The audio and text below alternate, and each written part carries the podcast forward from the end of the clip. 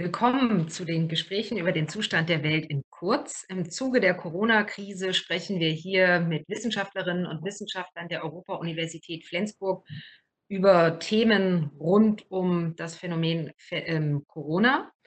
Und Corona und Europäische Union ist ein riesengroßer Themenkomplex, der in letzter Zeit viel in den Medien war. Und wir wollen dieses Thema jetzt beleuchten mit Hauke Brunkhorst. Er ist Professor für Soziologie an der Europa-Universität Flensburg und beschäftigt sich intensiv mit europäischen Institutionen. Hallo Hauke. Hallo. Schön, dass du da bist. Wir haben vor knapp drei Jahren auf YouTube schon mal miteinander gesprochen, genau. dann ein längeres Gespräch und da hast du von einem nur schwer vermeidbaren Zusammenbruch der EU gesprochen. Damals war schon vieles auf der Kippe, jetzt durch Corona scheinen sich manche Krisenphänomene verschärft zu haben. Die innereuropäischen Grenzen sind geschlossen. Die Mitgliedstaaten streiten darum, wie sie die Kosten der Krise finanzieren. Und deshalb haben wir dieses Gespräch heute Europa und die Pandemie, die Existenzfrage überschrieben. Und daher als erstes ja. die Frage, wie gefährdet ist die Europäische Union? Ja, äh, ich kann nur sagen, was ich damals gesagt habe. Das war, glaube ich, noch während der Griechenland-Krise. Ja, das war, glaube ich, noch nicht zu Ende. Das war 2000, war das 2015 das war schon? 2017. 2017, das war danach dann, ja. Mhm. Äh, und äh, ähm, ja, äh, die, äh, solange sich die Institutionen nicht verändern, äh, kann das Ding nicht gut gehen, weil der Euro ist eine äh, vollkommen falsch institutionalisiert. Ja? Und das ist das Problem. Und der Euro ist das Einzige, was im Moment Europa rettet. Und zwar nicht der Euro, sondern die Europäische Zentralbank. Ja? Und äh, die, das zeigte sich schon in der Krise 2011 zwölf, ja, äh, die, die, auch über die, äh, die griechischen Kredite äh, ausgelöst wurde äh, und äh, die, äh, die, die Staatskrise in Griechenland. und da hat der Draghi die Märkte nur beruhigen können mit diesem berühmten Whatever it takes. Wir werden genug haben. Das heißt, wir drucken also etwas platt gesagt, wir drucken so viel Geld, wie es äh, nur irgend geht. Nichts wird ja kein Geld mehr gedruckt, es sind nur ein paar Zahlen verändert. Ja, äh, und ähm, ähm, ähm, und ähm, die, äh, die Deutschen haben dann zugestimmt. Ja, die hatten vorher schon sich abgesprochen, also Frau Merkel mit Herrn Draghi. Ja, und wenn das nicht der Fall gewesen wäre, dann wäre das auch nicht gelaufen. Ja. Das, das, dann hätten die Investoren äh, weiter den Euro unter Druck gesetzt. Aber äh, das kann die Zentralbank, weil die Zentralbank die einzige Institution in Europa ist, die wirklich Macht hat. Ja, die Zentralbank äh, ist, äh, entscheidet mit Mehrheit ihrer Gouverneure. Meistens brauchen sie das gar nicht, sind sich meistens eh einig, weil es ist auch kein richtiges, es ist kein Parlament. Ja, es ist nur, sind eben nur neun oder acht äh, äh, oder zehn Gouverneure, ja, die von den äh, äh, einer ganzen Reihe von Ländern oder von äh, Ländern äh, dahin delegiert werden. Ich weiß nicht genau nach welchem Verfahren. Ja, und äh, ähm, da gibt es Mehrheitsentscheidungen und dann haben die, dadurch haben sie natürlich Macht. Sie müssen die auch haben, denn sonst können sie keine Politik machen. Sie können nicht über Nacht äh, äh, weitreichende Entscheidungen treffen. Ja, und das, dafür ist eine Zentralbank da um auf schwierige Situationen äh, äh, reagieren zu können. Äh, und diese Zentralbank ist unabhängig, ja, hat aber ansonsten keine politische, äh, äh, äh, keine Politik auf der gleichen Ebene, die sie unterstützen könnte. Ja. Die muss das sozusagen alles alleine machen. Hauke, darf ich da sagen, die Europäische Zentralbank ist das einzige, die einzige Institution, die Macht hat bedeutet das, die Kommission und das Parlament haben keine Macht. Ja, die Kommission und das Parlament haben äh, äh, Macht, aber in sehr, sehr viel begrenzterem Maße. Ja, die können sehr viel äh, steuern, die können sehr viel regulieren, sie können auch sehr viel deregulieren. Ja, aber sie können im Grunde bei wirklich wichtigen geldpolitischen und wirtschaftspolitischen Entscheidungen sind sie vollkommen machtlos. Ja? Wenn es darum geht, eine, die Wirtschaftspolitik etwa zu ändern, ja, und auf eine von einer Austeritätspolitik, auf die die EU durch ihre Verträge festgelegt ist, ja, die berühmten Konvergenzkriterien, zu einer äh, äh, keynesianischen Wirtschaftspolitik wechseln. Das können sie nicht, weil die EU auch gar keinen Haushalt dafür hat. Ja, die hat auch nicht das Geld. Das ist das Entscheidende. Die Kohle hat die EZB und die verfügt frei über die Kohle. Ja, aber eben nur in der Währungspolitik, nicht äh, in der Haushaltspolitik. Ja, die können nicht einfach äh, Kraftwerke bauen, ja, oder, äh, äh, oder Brücken bauen oder Infrastrukturmaßnahmen treffen. Ja, das könnte nur ein Parlament. Das heißt, es gibt ähm, äh, Bitte? Es gibt ein Machtvakuum.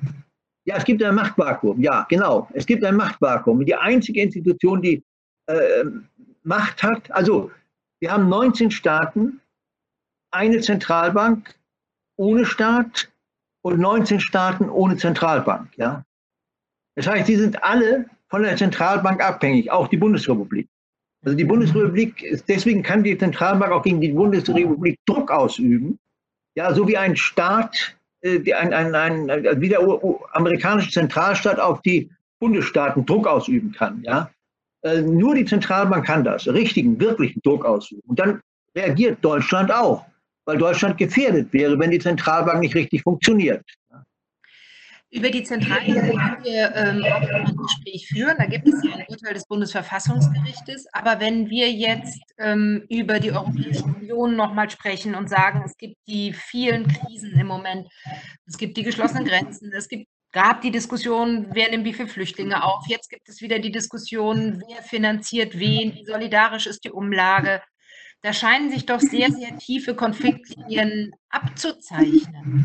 Ja, das ist so, genau. Bei, bei allen Konflikten, die grundsätzlicher Natur sind, ist die Europäische Union handlungsunfähig, außer in geldpolitischen und den damit zusammenhängenden, aber nur durch Geldpolitik organisierbaren wirtschafts- und sogar sozialpolitischen Fragen.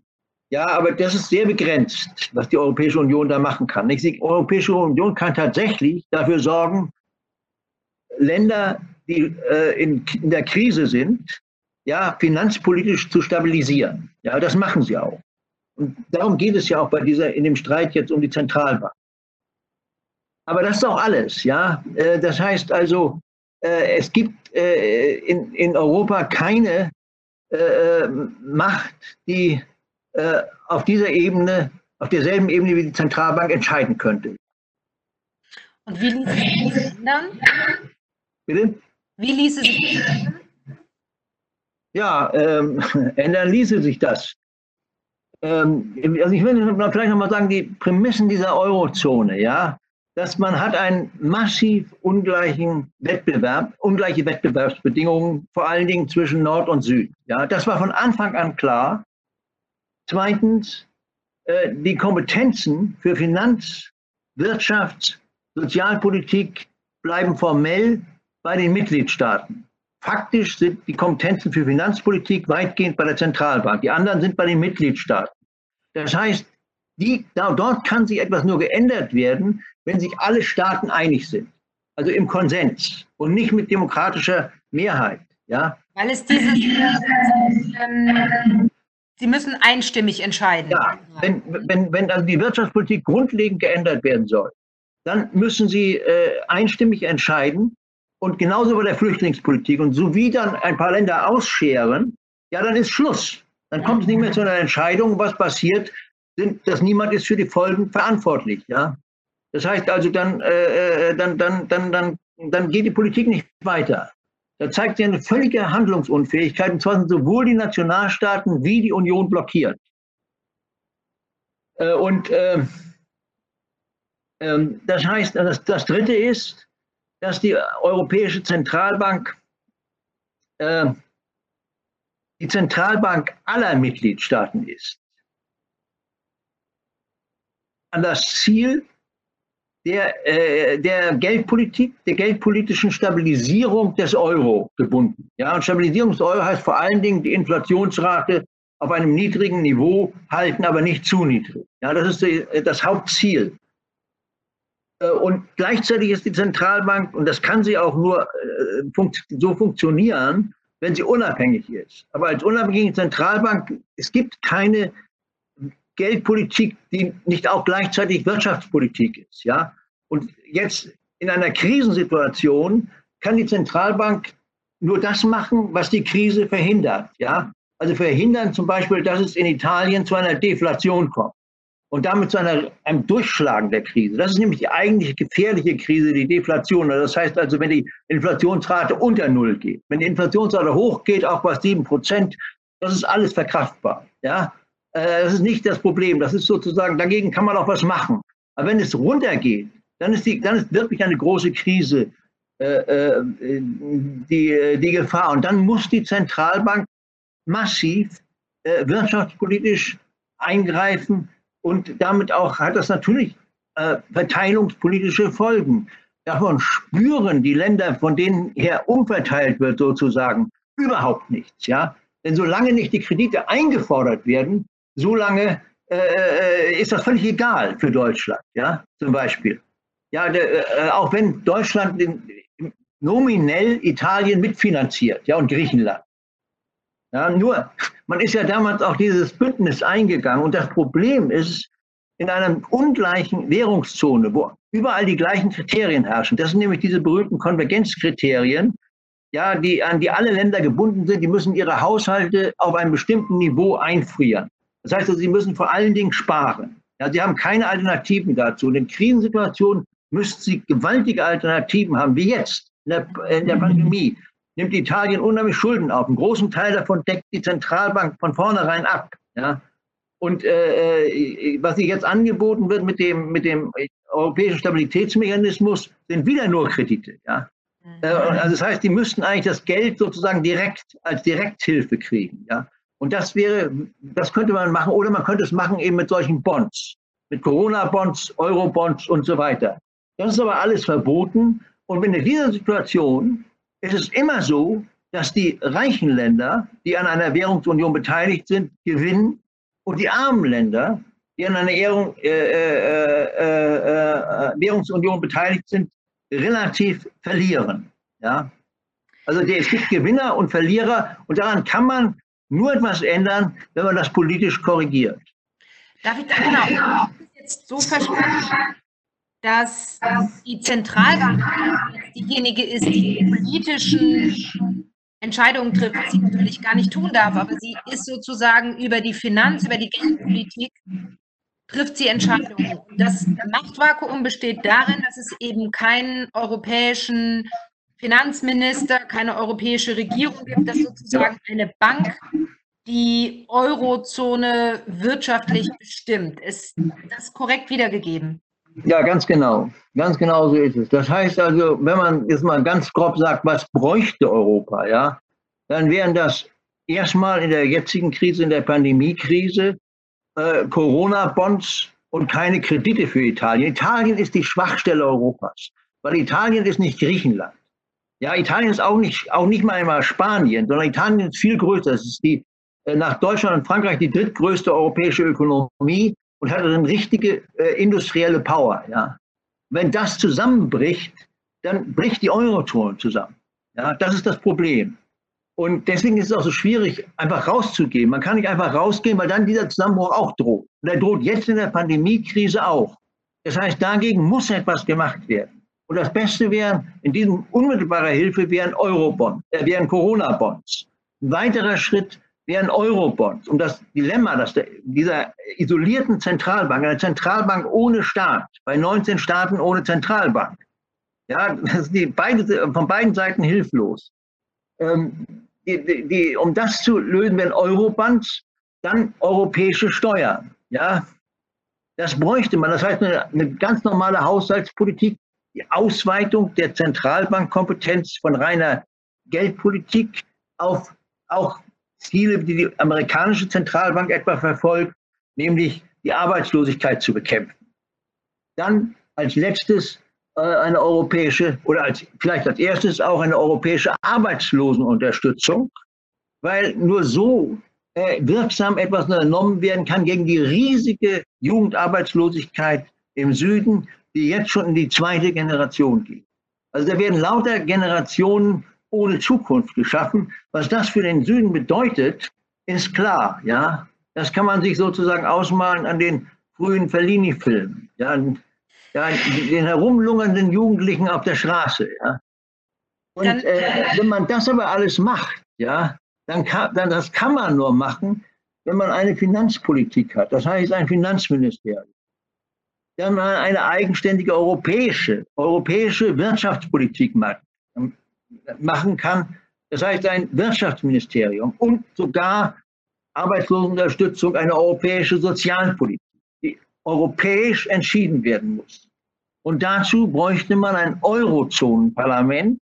Und ein solches Eurozonenparlament, das könnte eben dann mit Mehrheit entscheiden. Das heißt, die Frage der Solidarität ist nicht mehr davon abhängig, der, dass in der schönen Wetterlage sich alle einig sind, dass die Solidarität im Grunde in dem besteht, was runtertropft nach unten. Ja? Wenn die Wirtschaft wächst, kriegt jeder etwas ab. Ja? Kommt zwar nicht so viel unten an, aber es kommt was an.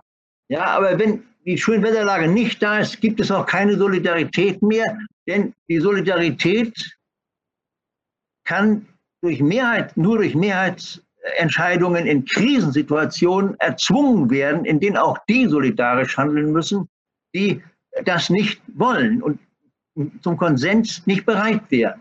Ja, die haben aber vorher dieses Parlament demokratisch legitimiert. Das heißt, man muss Souveränität massiv auf die europäische, die sogenannte Souveränität auf die europäische Ebene verschieben.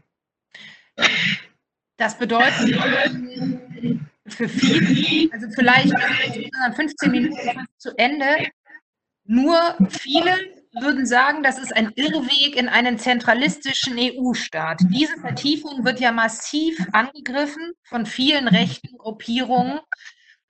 Was sagst du dazu? Das wäre weit weniger zentralistisch als die Bundesrepublik.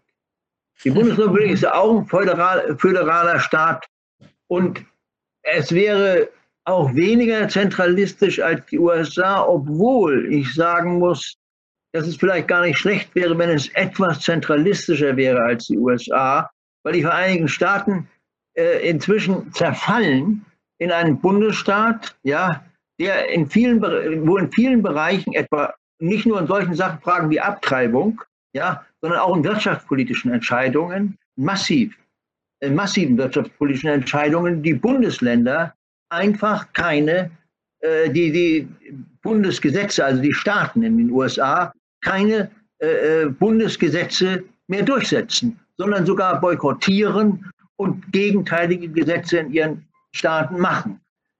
Dagegen könnte die Armee irgendwann mal eingesetzt werden. Das ist aber in der amerikanischen Geschichte nur einmal passiert, in der berühmten Auseinandersetzung um die Schwarzen, die äh, nicht in die weißen Schulen äh, die, die, äh, gelassen wurden, äh, in den 60er Jahren. Und das geht nicht, ohne sozusagen an die Schwelle eines Bürgerkriegs zu kommen. Das heißt also, vor dem Zentralismus muss man sich eines sogenannten Superstaat, das ist eine Chimäre der Rechten. Ja? Das ist genauso, wie das die Griechen und die faulenzenden Griechen und Italiener, weil sie nicht sparen können, uns unser Geld wegnehmen. Das ist alles Quatsch. Ja?